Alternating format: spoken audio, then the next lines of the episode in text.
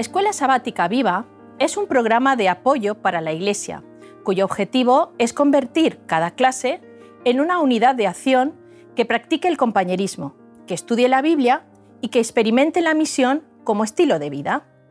En la primera parte de compañerismo, dedica tu clase 10 minutos a interesarte y conocer más a tus hermanos y hermanas, creando así una red donde todos estéis cuidados y atendidos. Toma tiempo también para la oración, por vuestro reavivamiento espiritual y por nuestras familias y por la Iglesia. Acompáñanos ahora en la segunda parte en el estudio de la Biblia y la lección de la escuela sabática.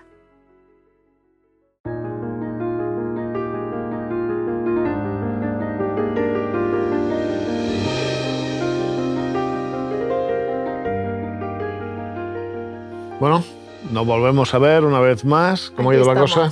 Muy bien, esta semana muy bien. sí, sí, sí, Bueno, me alegra. Tenemos ante nosotros una escuela sabática importante, pero por otro lado es una oportunidad. Yo creo que es una oportunidad para disfrutar de ella, disfrutar de los conceptos que hay de ella, porque hay verdades preciosas que quizá de vez en cuando tenemos que recordar. Todo el mundo aparentemente lo conoce, pero hay que recordarlo, que tiene que ver con la vuelta de Nehemías, la situación que se encuentra, sobre todo una situación de relativización de algunas cosas, entre ellas temas económicos y la observancia del sábado. ¿De acuerdo? Como siempre, Eric, oriéntanos, oriéntanos en, algunos contextos de, la época, del entorno, etc. Muy bien. Em, bueno, simplemente para, para, que la gente entienda un poquito eh, el por qué se produce esto en un tiempo tan corto, ¿no? Porque parece ser que, que Nehemías se va y no tarda demasiados años, no sé si son 12, me parece. 12 años y cuando vuelve ya prácticamente toda la situación como que ha cambiado muy rápido, ¿no? Y a veces nos puede parecer que pues como que, que los judíos estaban esperando precisamente a que se fuera para...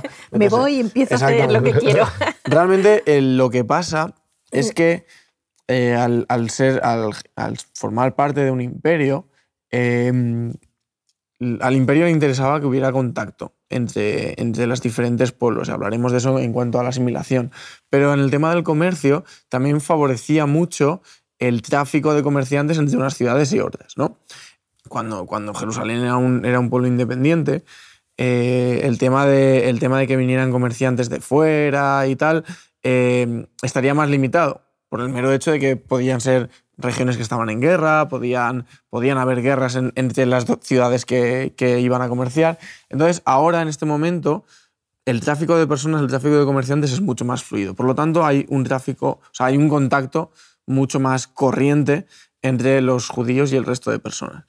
Evidentemente, los judíos eran los únicos que respetaban el sábado en este momento. Eso quiere decir que ellos el tema de comerciar el sábado por nombrar uno de los, de los temas que se tratan en la escuela sabática, lo tenían bastante claro en un principio. ¿Qué pasa? Que el resto de pueblos no. Entonces, cuando, cuando venía un comerciante a, comerciar a la ciudad, em, llegaba, llegaba a un sitio en el que probablemente él era el único comerciante que estaba comerciando en sábado. Entonces, poco a poco, claro, eso a él le genera eh, un poco de ansiedad, pero también es una oportunidad para los comerciantes que vienen de fuera. Llega un momento en el que estos comerciantes, como son los únicos que venden en sábado, son los que más beneficios están teniendo, porque al final la gente empieza a comprar. Como la gente empieza a comprar, los comerciantes judíos empiezan a decir, oye, se están, llevando, se están llevando todos mis beneficios al final. Y poco a poco, poco a poco se van metiendo. Primero, es, es una cosa de eh, permitir que comerciantes de fuera vengan y comercien en sábado. Poco a poco esto se hace más común y eso lleva a que los propios judíos lleguen a decir, oye, pues, pues igual esto no está tan mal y se empiezan un poco a, mezclar. ¿no? Em, oye, en este sentido me gusta la explicación que estás dando porque nos hace entender mejor. Nosotros vivimos en tiempos en que hay tiendas por todos lados, en el que el abastecimiento es a veces excesivo y si no tenemos Amazon o AliExpress o toda esta serie de cosas. Pero claro, la llegada del caravanero en un momento dado y específico y estar un poco de tiempo y marcharse era todo un, un evento en aquella época, ¿no? Entonces perderse a lo mejor un día era un problema. Claro, no, era, no era, no era como, como bien dices tú, ¿no? no era que pudieras comprar. Es decir, si había una persona que venía con especias, X especias, no es que si no lo comprabas este día, mañana o pasado mañana ibas a poder ir a comprarlo, ¿no? igual esta, esta persona seguía su ruta y tú perdías la oportunidad. Entonces al final como que, como que se acostumbra ¿no? a cómo funciona, eh, cómo funciona el comercio en esta época. Y, Y ya por, por ver cuál es la, la solución a esto que, que pone Nehemías, ¿no? que vemos que igual es un poco radical, que igual cuando nosotros eh, hablamos de, del sábado se ha perdido un poco este radicalismo, ¿no? de estas cosas se hacen así porque se hacen así y ya veremos qué, qué es lo que hay que hacer. Ahora lo vamos a comentar. Eh, pero para que la gente lo entienda, que a veces es un poco eh, complicado, las ciudades de aquel entonces no eran como las ciudades de ahora. Es decir, tú no entrabas y salías de la ciudad cuando te daba la gana, no había diferentes carreteras para entrar, ni mucho menos. Habían X puertas Claro. por las que podías entrar o salir en momentos determinados. Y en muchas ciudades, en muchos lugares, cuando caía la noche, las puertas se cerraban, Se cerraban y no entraba nadie entrar. ni salía nadie, y cuando salía el sol se volvían a abrir. Entonces, por esto, el- es, es curioso el, el- el- la forma en la que lo trata Nehemías, ¿no? Dice, bueno, pues lo vamos a cerrar el viernes por la noche y ya no las abrimos el sábado por la mañana. De esta manera, obligamos a que la gente eh, guarde el sábado, por lo menos en el aspecto del comercio. Entonces esto me- parece, me parece curioso, ¿no? porque a veces no nos damos cuenta o pensamos en las ciudades antiguas como si fueran ahora y nos perdemos estos pequeños detalles. ¿no? Si cerraba la puerta por la noche, eso quiere decir que no solo nadie podía entrar, sino que nadie podía, Podía salir. salir.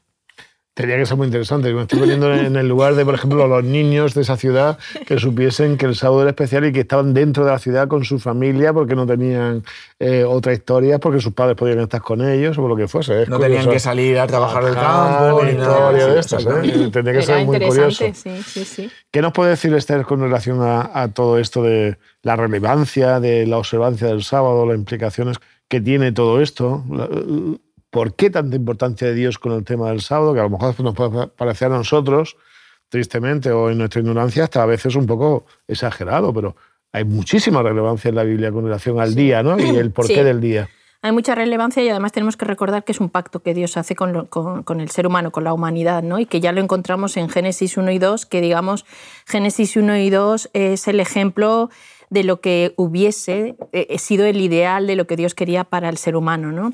A mí me ha gustado mucho una cita de, de la lección de escuela sabática para maestros, en donde el autor dice, Dios, el creador, consideró que el sábado era muy importante, de lo contrario no lo hubiera creado como un día especial. Si todo lo que había hecho en seis días eh, lo hubiese visto que con eso era suficiente, Dios no habría creado el sábado. Pero lo hizo para darnos un día especial como recordatorio de que Él es nuestro creador y que fuimos creados para estar en comunión y depender de Él. Es un día de descanso, en el que debemos descansar de todos los asuntos cotidianos, renovar nuestras fuerzas y, lo más importante, respetar ese día porque Dios lo considera santo. Y esto me parece muy interesante. Es un día que Dios aparta, que Él no necesitaba descansar, pero aparta para nosotros y lo considera santo. O sea, es un día en el que debemos acercarnos a Dios y alabarle como a Él le gusta. Dice que el sábado es delicia, día santo y glorioso de Jehová y que no debemos andar en nuestros propios caminos ni en nuestros propios placeres egoístas, ni hablar de otros asuntos que no sea la alabanza a Dios. Y además Dios dice que promete bendecirnos cuando guarda- guardamos el sábado como a Él le gusta. Y si me permitís, voy a leer un texto de Isaías 58, 13 y 14, donde el Señor nos dice qué promesas vamos a recibir si guardamos el sábado como Él desea. Dice, si retiras tu pie de pisotear el sábado, de hacer tu voluntad en mi día santo, y si al sábado llamas delicia, santo, glorioso del Señor, y lo veneras, no siguiendo tus caminos, ni buscando tu voluntad, ni hablando palabras vanas, entonces te deleitarás en el Señor, y yo te haré subir sobre las alturas de la tierra, y te sustentaré con la herencia de Jacob, tu padre. Bueno, acabas de darnos un montonazo de, de ideas, de insight, que podríamos estar aquí mm, todo un trimestre hablando de esto. De hecho, ha habido trimestres que se ha hablado de esto. Un par de detalles que yo quiero destacar a ver cómo lo es. Primero, Dios decide que es santo. Y para él es importante. ¿Por qué digo esto? Yo creo que los millennials somos muy dados, eh, o la gente con mentalidad no, no somos millennials todos, algunos sí. Bueno, no sé si un poquito después de los millennials, pero los postmodernos no son muy dados a decidir qué es lo que vale y lo que no vale. Nosotros somos los que decimos, pero el texto bíblico dice no, no. Dios es quien decide lo importante, no. Lo digo porque a veces entramos a decir, esto me gusta, esto no me gusta, esto, y si me gusta, esto es importante, y si no me gusta, esto no es importante, pero ahí el texto deja claro deja que quien claro. decide lo importante es Dios. Exacto. Por Que eso yo me puedo estar más o menos afín al tema, pero quien lo decide es Dios. A mí me gusta mucho, eh, habéis visto, seguramente habéis visto La verdad en dos minutos que el pastor Bosquet eh, hace, ¿no? Y en la que habla del sábado, él dice, eh, tú puedes guardar el sábado como no, pero Dios es quien elige el día y Dios es quien lo hace especial. O sea, hablando de los millennials, tú puedes decir me gusta o no me gusta, pero quien ha establecido el sábado es Dios. O cuánto me gusta, cuánto no me gusta. Luego, un segundo detalle que, me ha gustado del texto, hay varios, ¿no? Eh, hace con relación al concepto de disfrutarlo. Sí, de delicia. el deleite. Que delicia, la palabra de delicia de, Isaías 58.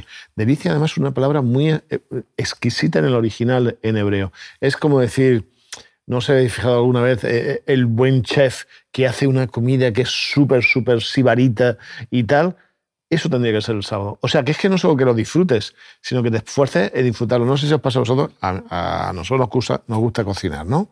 Entonces, llega un momento en que ya no solo haces una comida, sino que llegas a detectar qué detalles esa comida le da varias capas, varios niveles, ¿de acuerdo? En las que tú disfrutas de esto. O sea, Dios está diciendo. El umami. el... umami, sí. Eh, está diciendo, haz el sábado umami. Umami, exacto. ¿Vale? Algo de manera que tenga esas capas de disfrute ¿eh? de cada vez a, mejor. Y eso solo se hace con la práctica, con el interés, con, el buen funcionamiento. Eso gusta. Y la tercera es la de la bendición. Pero no una bendición como algo mágico, es decir, si tú funcionas como Dios te ha hecho para que funciones, te va a ir mejor en la vida, en la familia, ¿no? en todo, ¿no? Yo hay dos aspectos más que quería mencionar y es que además el sábado nos recuerda que somos criaturas, porque muchas veces pensamos que nosotros somos los creadores, mm. porque se nos sube, nos subimos, como dicen, eh, que nosotros somos criaturas, Él es nuestro creador y a Él le debemos la honra. Y la última es que el sábado es una señal distintiva de lealtad del pueblo de Dios. Y eso no lo debemos olvidar porque nosotros como adventistas lo tenemos como una de nuestras doctrinas de fe. Eh, Dios bendijo el séptimo día de la creación, lo vemos en Génesis 2, 2, 3, lo separó y lo transformó en canal de bendición. Pero fijaos lo que dice Elena de White en los testimonios para la Iglesia. El sábado no es un requerimiento humano, sino una prueba de Dios. Es lo que distinguirá a quienes sirven a Dios de los que no los sirven. Y acerca de este punto se producirá el último gran conflicto de la controversia entre la verdad y el error. No sé qué os parece esta cita. Es, un texto. poco fuerte. Es, bueno, es fuerte, no, pero es la realidad. Quiere decir que si uno observa el mensaje de los triángulos, un elemento distintivo es, es, el sábado, ¿no? Forma parte de la marca de, de, Dios frente a la marca de. Será la señal distintiva de lealtad a Dios. El otro día tuve un, un encuentro con unos amigos de muchos años que han decidido tener un estilo de vida que yo respeto y tal, pero ellos me decían, nosotros ya no somos adventistas al uso, somos adventistas culturales. Mm. Yo dije, ¿qué es esto? ¿Eh? ¿Qué es esto de adventista cultural? Y es buena gente, y gente yo creo que honesta, ¿no? Auténtica. Y bueno, nosotros hemos crecido en un entorno adventista, ¿de acuerdo? Y eh, hacemos algunas cosas y otras no. ¿eh? Si no apetece, vamos a la iglesia, si no nos apetece, no vamos, depende cómo celebramos el sábado de una manera u otra. A veces damos diezmo, otras veces no, pero todos nuestros amigos, mm. toda nuestra cultura es adventista. Y sé que aprecio yo a esta gente, pero me dio un poco de pena. Porque el adventismo es más que cultura.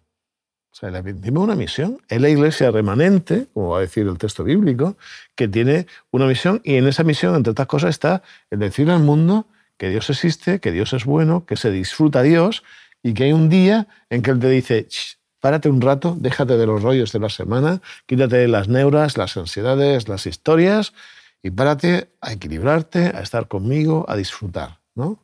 Dos, conceptos a, relación de lo que tú has dicho. Eh, en relación a, esto último que has comentado de que, de que Él hace el sábado para nosotros, de que realmente te dice descansa, eh, dedícamelo. Em, como dice Esther, es, son, son, los mandatos de un Dios creador y un Dios que, al final entiende cómo funcionamos nosotros y cómo funciona la tierra. Eh, él estableció la semana de seis días de trabajo y un día de descanso mm, para que nosotros la adoráramos, pero todo con un sentido. Es decir, han habido momentos a lo largo de la historia en los que esta, este tipo de semana se ha cambiado para intentar ser más productivo. ¿no? Eh, por ejemplo, después de la Revolución Francesa o Napoleón, eh, si no me equivoco, eran nueve días de trabajo y uno de descanso. Si me equivoco, lo siento. Sé que con, con los egipcios también hubo un cambio. Y en, en todas, todas las veces que se ha intentado cambiar esta semana, ¿no? para intentar ser más productivos, siempre no solo la gente se ha enfermado más, sino que además se ha sido menos productivo, tanto en cuanto al trabajo manual como a la tierra Por lo tanto, esto al final el Señor lo sabía y por eso eh, es, para mí es un argumento de peso para decir, hombre, pues, pues algo de razón tendrá. Y por otro lado, em, lo que comentabas de, de, estos adventistas culturales, ¿no? creo que en la posmodernidad eh, se ha llevado a que, a que lamentablemente la religión o las religiones se han metido dentro de la cultura. Es decir, si tú te vas a un ámbito académico, prácticamente eh, se estudia en los, mismos, en los mismos ámbitos, se estudia el folclore, se estudia el arte y se estudia la religión. La religión. La antropología cultural, por ejemplo, forma parte de... de- Exacto. Como si, fuera, folk, como, si sí. fuera, como si fuera una parte simplemente de, de, pues digamos, de una forma de, de comunidad, de cómo se comparten algunas cosas y demás, pero ya no es tanto algo que digas sustentante ¿no? de, de- la sociedad, sino simplemente es algo cultural en muchos casos. Y creo que nosotros como, como creyentes eh, activos, quiero pensar, ¿no? tenemos, tenemos que sacar un poco esa concepción, ¿no? de decir, vale, sí, hay religiones que son culturales, evidentemente, pero hay otras religiones que no son culturales. Y la nuestra no debería entrar dentro de, esta reli- de este concepto de religión cultural. Muy bien, porque Muy lo nuestro es relación. Exactamente. No es Exacto. simplemente rituales, prácticas, o no debiera serlo. No debiera ser. No debiera serlo. De- a colación de lo que tú dices, que me parece sumamente interesante, yo creo que nosotros tenemos la oportunidad del disfrute. ¿no? Es una relación además positiva, no es una relación... A veces se nos ha vendido ¿no? el tema del sábado con que no, no, no, no, cuando en realidad es, es la oportunidad de, la oportunidad de, ¿no? Eh, me llama mucho la atención que el mandamiento, cuando habla del sábado, mm, empieza diciendo acuérdate. Es como que nosotros tenemos la tendencia de olvidarnos de- del tema. Es como que el Señor, te puedo decir, no, no, es, no es tan duro, él, pero Él dice, hombre, escucha, Acuérdate de del sábado, acuérdate de que tú haz lo que tienes que hacer durante la semana. Pero mira, al menos un día a la semana vamos a compartir juntos. Es como un amigo que te dice que no nos vemos nunca. A ver si hacemos lo posible por concertar. A mí es un autor que me encanta, pero No, no, simplemente sí. quería puntualizar que eso también a nosotros igual nos puede, nos puede sonar un poco extraño desde nuestro punto de vista, en el que aquí al final todo el mundo lo que quiere es cuantas más vacaciones mejor, Ah, claro. cuanto más descansado mejor. Pero en aquel entonces, cuando lo dice, estamos en una, volvemos a una sociedad muy rural y que realmente sí. vivían de lo, que, de lo que producían en la tierra. Entonces, si el Señor no les hubiera dado estas indicaciones, probablemente esta gente no habría parado de trabajar nunca. Exacto. Y habrían, habrían enfermado y muerto muchísimo antes. Entonces, al final, es, es otra vez el Señor cuidándonos, diciéndonos, acuérdate, no, no estés todos los días trabajando, dedícame un día a mí, disfrútalo, disfruta conmigo, y ya me ocuparé yo de que tu tierra eh, siga Vaya bien. mejor. Muy bien, la idea muy bonita, Muy los bonita. ritmos de la vida. ¿no? Exactamente. Como Dios nos ayuda a- equilibrar los ritmos de la vida. Hace poco hablábamos con un taxista que la criatura no tiene ningún día de descanso. Decía, pues, y nos recogía de un, de un evento y decía, pues yo en este evento, mientras dejo a la gente y acaba el evento, yo duermo.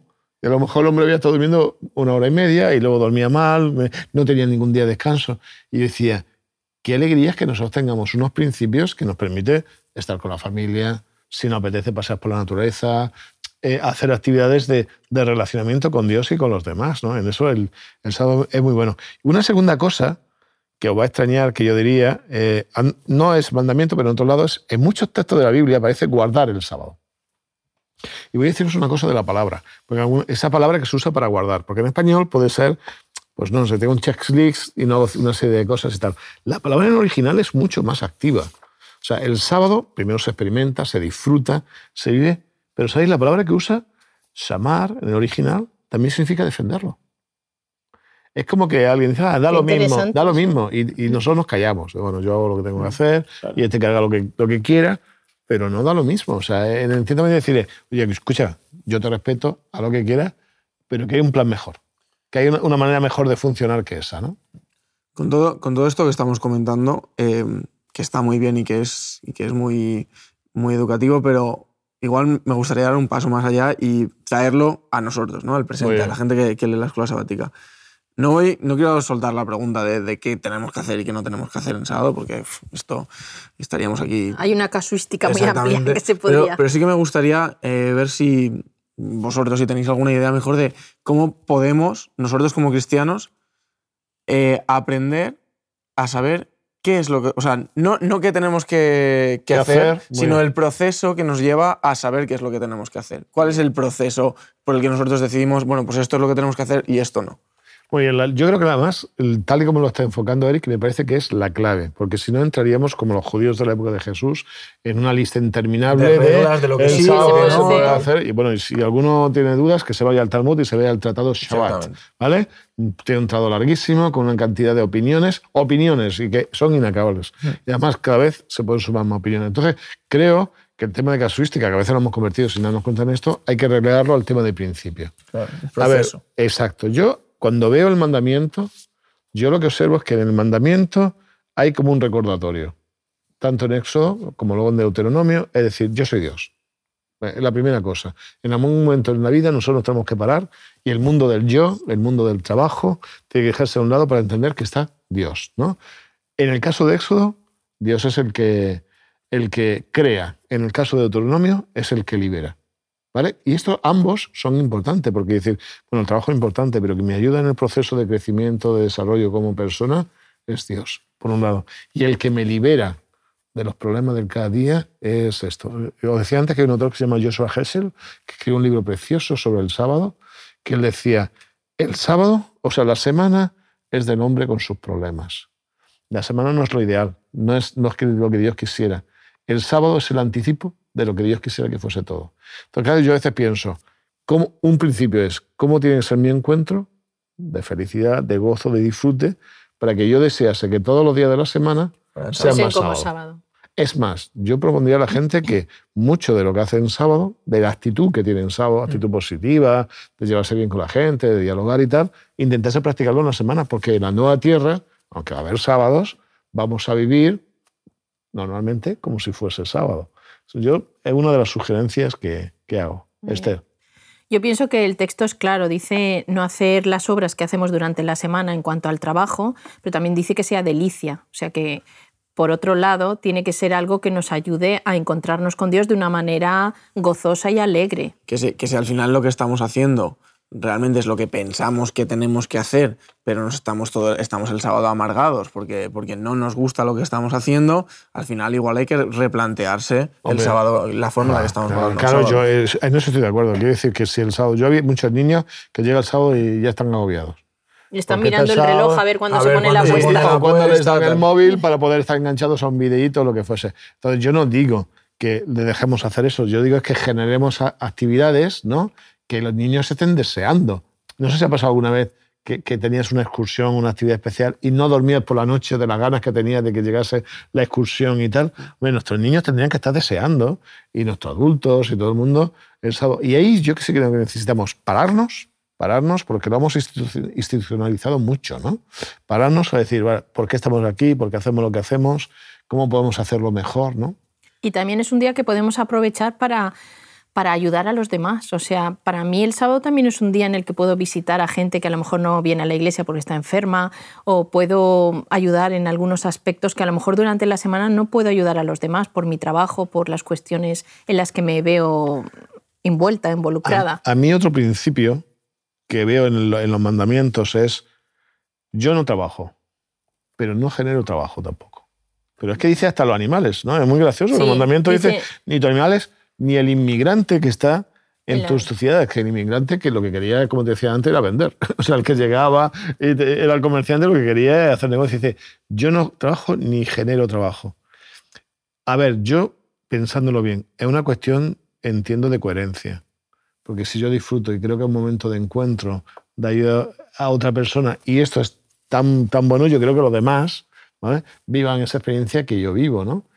No, y el, el mandamiento es claro, dice, ni tú trabajar, ni hacer trabajar a los demás, ni comprar, ni, siervo, ni vender. sierva. pero, pero aquí, aquí, tenemos, aquí tenemos que también darle a la gente un poquito un balón de oxígeno y que también se tiene que entender las cosas. Es decir, una persona que necesita tomar el autobús en sábado para ir a la iglesia, por ejemplo, que es algo que al final la persona que está en el autobús va a trabajar. Entonces, que tampoco, tampoco tenemos que ser radicales en este sentido. El, Yo- Tanto lo que decíamos antes, ¿no? El sábado está hecho para el hombre. Si tú, si tú vas a estar preocupado porque no sé si esto lo estoy haciendo bien o lo estoy haciendo mal y estoy súper agobiado y Por eso yo creo que hay que eliminar el tema de casuística, ¿eh? hay que fortalecer el tema de relación. O sea, yo me levanto, lo que tú dices, una mañana y digo, Señor, a ver, yo quiero ir a tu iglesia y quiero estas cosas, solo tengo esta condición, ayúdame a, a, encontrar. A lo mejor un hermano que me lleva, pero a lo mejor no lo hay, pero quiero ir a la iglesia. Entonces uno lo decide con el Señor. Yo sí que creo en la madurez, ¿de acuerdo? De, que trabajemos la madurez de los cristianos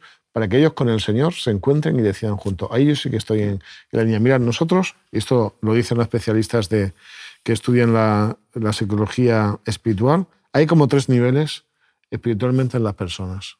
El nivel mágico, el que tienen los niños, es un nivel en que la gente no comprende las cosas, tiene confusión y hace los ritos, esa serie de cosas. Ahora hemos hablado mucho de esto con relación a las religiones paganas. Hay un segundo nivel, que es un nivel eh, que es heterónomo. Es decir, tú decides lo que haces por lo que te dice alguien. Tristemente nosotros en nuestro entorno no hemos quedado en ese nivel. O sea, decimos, sí, hay que leer la Biblia, pero al final hay un anciano de iglesia, hay un pastor, hay un padre que te dice lo que tienes que hacer, o un amigo, ¿vale?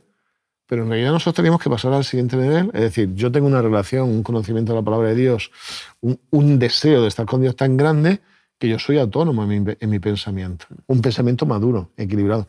La gran mayoría de las personas no están en ese nivel. Y nosotros tenemos que trabajar con, Jesús para llegar a ese nivel. El sábado, como muchas otras cosas, va a ser así. Es decir, yo estoy en este este, en este contexto, ¿de acuerdo? Señor, oriéntame, guíame, yo tengo esta disposición de guardar bien el sábado, pero tú guíame a hacerlo. Y yo creo que el Señor proporciona opciones. Sí, ¿no? yo, creo, yo, creo, que por eso lo importante es el, el proceso, el saber por qué, por qué se hacen las cosas, que mi, sábado, que mi sábado no tiene por qué ser igual que el de ordo adventista o el de ordo cristiano en otro lugar del mundo, o incluso en mi misma ciudad, ¿vale? Que al final hay, hay, veces que siempre nos queremos comparar, ¿no? Pues es que yo hago esto en sábado y él no lo hace, o él hace esto que yo no lo hago. Al final lo que importa es el proceso y lo, como dices tú, la comunicación con Dios y la relación. además que el encuentro, yo que al final nos unifica.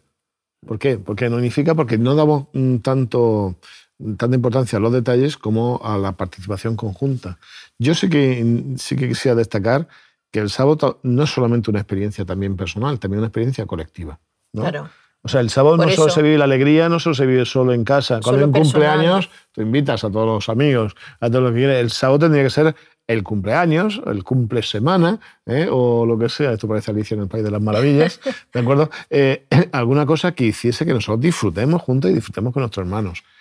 Y si no disfrutamos con nuestros hermanos o nuestra iglesia, este es mi momento de pararse y decir, bueno, ¿qué está pasando aquí? Y también ver un poco lo que hacía Jesús. Jesús es nuestro modelo a seguir. ¿Qué hacía él en sábado? ¿no? Y un poco ahí también tenemos la idea. En un momento, lo que decía Eric es gracioso, porque Jesús en un momento ¿no? recogen espigas, que los otros se alteran y dice, ¿qué pasa? Bueno, a ver, espera, tampoco nos vamos a pasar, ¿no?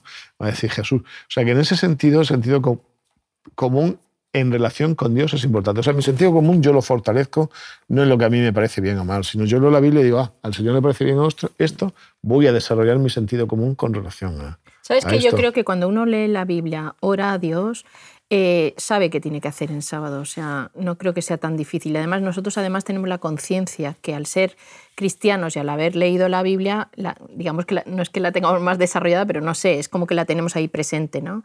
Y entonces yo, sé, yo creo que cada uno sabe en conciencia cómo debe guardar el sábado. otra cosa que es que lo quiera justificar o no. Otra cosa es que lo justifique y otra cosa es que no haga caso a esa conciencia, pero que no hace falta legalizar como hicieron los judíos. Nosotros sabemos cómo guardar el sábado correctamente. Tienes un texto que comentar con nosotros, ¿no? Sí. A ver. Tengo un texto de Elena de White que está en Joyas de los Testimonios, tomo 3, y dice, la cuestión del sábado será el punto culminante del gran conflicto final, en el cual todo el mundo tomará parte. Los hombres han honrado los principios de Satanás por encima de los principios que rigen los cielos. Han aceptado el falso día de descanso que Satanás ha exaltado como señal de su autoridad. Pero Dios ha puesto su sello sobre su requerimiento real. Ambos días de reposo llevan el nombre de su autor, una marca imborrable que demuestra la autoridad de cada uno. Es nuestra obra inducir a la gente a comprender esto. Debemos mostrarles que es de consecuencia vital llevar la marca del reino de Dios o la marca de la rebelión, porque se reconocen súbditos del reino cuya marca llevan. Dios nos ha llamado a enarbolar el estandarte de su sábado. Cuán importante es, pues, que nuestro ejemplo sea correcto en la observancia del sábado. Al establecer nuevas iglesias, los ministros deben dar instrucción cuidadosa en cuanto a la debida observancia del sábado. Debemos precavernos, no sea que las prácticas flojas que prevalecen entre los observadores del domingo sean seguidas por aquellos que profesan observar el día de reposo de Dios. La línea de demarcación debe trazarse clara y distintiva entre los que llevan la marca del reino de Dios y los que llevan la marca del reino de la rebelión. O sea, no es un asunto menor, es un asunto importante bueno, y tenemos la responsabilidad de ayudar a los demás, pero yo creo que hay que dar esa responsabilidad con alegría, positivamente, ¿no? haciendo que la gente disfrute de la experiencia porque es para eso, no es para otra cosa. Oye, pues muchas gracias. Era un tema vital que yo espero que la gente lo siga reflexionando porque creo que nuestro pueblo necesita tener clara su identidad y ayudar a, que otros disfruten de, muchos y buenos sábados. La semana que viene seguimos, seguimos. Otro ¿eh? tema candente. Otro tema candente, tema de matrimonios. Como visión cristiana, vamos a hablar de esto, ¿de acuerdo? Que el Señor nos ayude a ser eh, instrumentos de Él para que la gente, los que nos escuchan, los que nos vean, puedan reflexionar y, crecer como persona. Muy bien. Muchas gracias. Que vaya bien. Hasta luego. En la tercera parte de la Escuela Sabática Viva, usa 10 minutos y analiza. ¿Cómo podemos aplicar lo estudiado? ¿De qué manera puedes compartir tu esperanza con las personas que te rodean? Animamos a cada unidad de acción a tener una experiencia más allá del sábado. Cread vuestros propios proyectos misioneros. Programad en vuestras casas reuniones para orar y para confraternizar. Buscad un tiempo en la semana o en el sábado en la tarde. Gracias por acompañarnos hasta aquí y querer que tu escuela sabática sea un proyecto lleno de vida. Nos vemos la semana que viene.